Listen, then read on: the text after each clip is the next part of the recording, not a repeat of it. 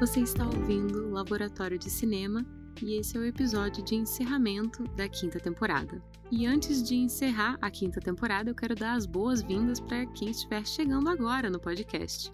Se você está chegando agora, seja bem-vindo ao Laboratório de Cinema. Meu nome é Luísa Klazen, mais conhecida como Luli na internet, e desde 2011 eu produzo conteúdo sobre cinema.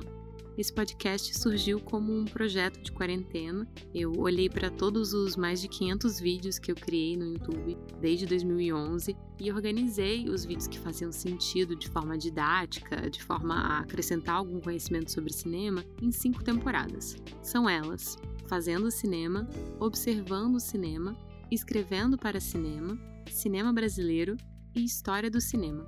Cada uma dessas temporadas tem áudios que eu criei para o YouTube, mas também tem introduções e encerramentos pensadas para o podcast de forma a revisitar esse conteúdo, atualizar e ao final propor um exercício para que você aprofunde o seu aprendizado.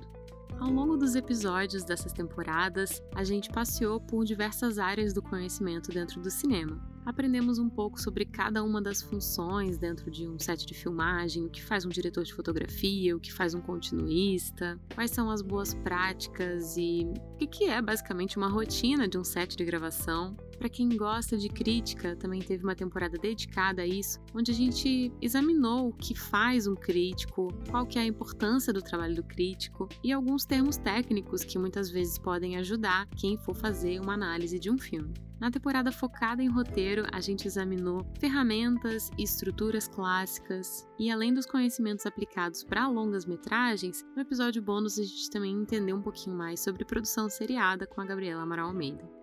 Cada artista tem o seu próprio processo criativo, então foi muito generoso da parte dela contar um pouquinho sobre a visão dela sobre isso tudo. Já na temporada focada em cinema brasileiro, a gente aprendeu um pouquinho de tudo, né? O que fizemos no passado, o que fazemos atualmente, como fazemos filmes. A parte sobre leis é absolutamente importante, imprescindível. E mesmo que a gente esteja num momento de muitas mudanças, acho que é super importante a gente aprender essas leis, o que acontece, até para a gente propor soluções e mudanças no futuro. E na temporada que encerra hoje, a gente visitou vários movimentos artísticos que marcaram a história do cinema, como o expressionismo alemão, montagem soviética, nouvelle vague e cinema novo. Você pode ouvir o Laboratório de Cinema em sequência, desde o primeiro episódio, ou você pode simplesmente escolher um tema do seu interesse, começar por ele, quem sabe, e para outros.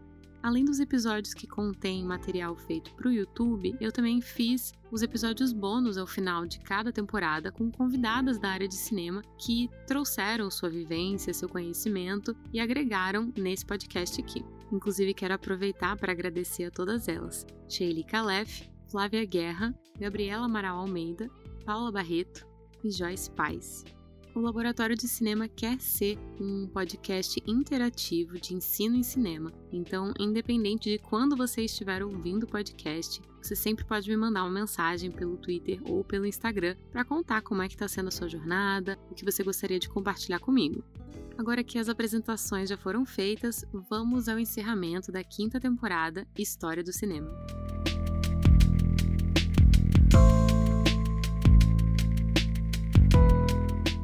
Quero agradecer aos apoiadores indiretos dessa temporada, porque eles foram patrocinadores de algum vídeo no meu canal que tá nessa temporada, então eles não patrocinaram o podcast, mas é por causa deles que esse conteúdo existe. Então, meu muito obrigada ao Canal Brasil, Movimento Ocupe a Cidade e Skill. O que a gente viu nessa temporada foram os movimentos que mais marcaram a história do cinema, e deu para perceber que os movimentos e filmes têm mais impacto nas obras atuais do que a gente imagina. Eu acredito de verdade que estudar a história do cinema, ver os filmes dessas épocas, dessas vanguardas, nos permite fazer filmes e análises cada vez melhores. Acredito que tudo que a gente estuda compõe quem a gente é como pessoa e como artista, e eu percebo muito fortemente que o tanto que a gente pensa sobre aquilo, sobre aquele conteúdo, sobre aquele filme, afeta o tempo do espectador absorver aquilo. E eu percebi isso é, de forma até metalinguística, que é através do podcast, porque quando eu fazia vídeos com mais pressa, eles eram absorvidos e até esquecidos muito mais rapidamente. Os vídeos que têm mais pesquisa, mais cuidado, maior tempo investido neles, esses vídeos sim são os que mais rendem, os que as pessoas visitam novamente depois. E até no podcast mesmo percebi isso, que muitas vezes quando a gente para para pensar um pouquinho mais, a gente cria uma obra que vai ser vista e revista, ou nesse caso, ouvida e reouvida, por mais tempo, por mais pessoas, numa profundidade maior.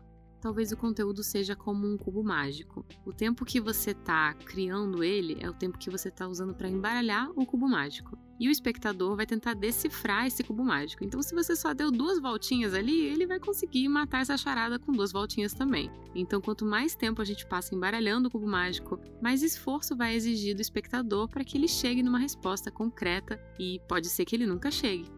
Esse momento que a gente vive valoriza muito coisas instantâneas. É postar uma foto no Instagram e já coletar os likes, é mandar uma mensagem para o seu amigo e já receber uma resposta logo em seguida, em vez de ter que esperar meses por uma resposta de uma carta que você enviou.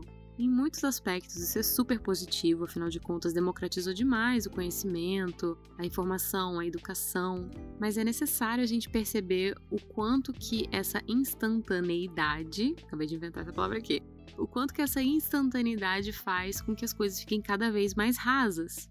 Um texto que a gente escreve para postar numa rede social não tem a mesma profundidade que, sei lá, um, uma matéria de revista ou então um livro que foi realmente escrito pesquisado durante muito tempo. Então, quanto mais tempo a gente coloca naquilo, por mais tempo aquela obra fica com o espectador. E espero que através dessa temporada sobre história tenha dado para perceber isso, assim, do tanto que as coisas têm impacto no atual. E quando a gente conhece as referências das nossas referências, a gente acaba fazendo coisas ainda mais interessantes. Já falei isso em outros momentos aqui no podcast, eu falo sempre que possível. Quando a gente não conhece o que já foi feito, a gente vai tentar inovar fazendo uma coisa que já foi feita 50 anos atrás.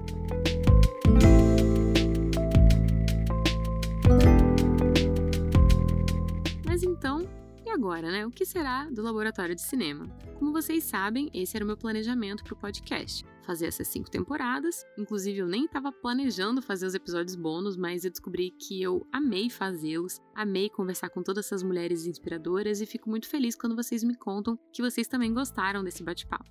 Mas mesmo o meu planejamento tendo acabado, eu nunca imaginei que o podcast ficaria por isso mesmo e é isso, tchau, beijos, porque acho que a gente criou uma via de comunicação muito rica. Inclusive, para facilitar o seu aprendizado nessas cinco temporadas, eu criei um Tumblr onde eu organizei todas essas temporadas e coloquei os links que eu coloco sempre nas descrições dos episódios, porque muitas vezes, dependendo de onde você está ouvindo o episódio, é difícil clicar, é difícil ver essas referências. Então, se você quiser ver isso tudo de uma maneira um pouco mais visual, é só acessar labcine.tumblr.com.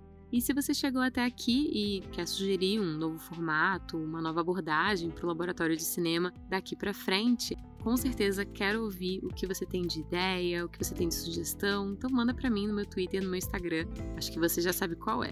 Agradeço de coração a sua dedicação e o seu carinho em ouvir o podcast, se permitir embarcar nessa jornada junto comigo, se permitir também aprender sobre coisas que muitas vezes passam batidas e se permitir também fazer exercícios que às vezes no primeiro momento a gente nem entende muito bem a aplicação didática daquilo, mas que conforme a gente vai fazendo a gente vai descobrindo que aquilo está acrescentando alguma coisa. Agradeço de verdade a você que está ouvindo, porque é por sua causa que o laboratório de cinema valeu a pena, mesmo que por acaso ele não continue. Eu não sei quando exatamente eu volto, se eu volto, tomara que eu volte, mas vocês sempre podem me encontrar nas minhas redes sociais, Twitter e Instagram, Luliluck.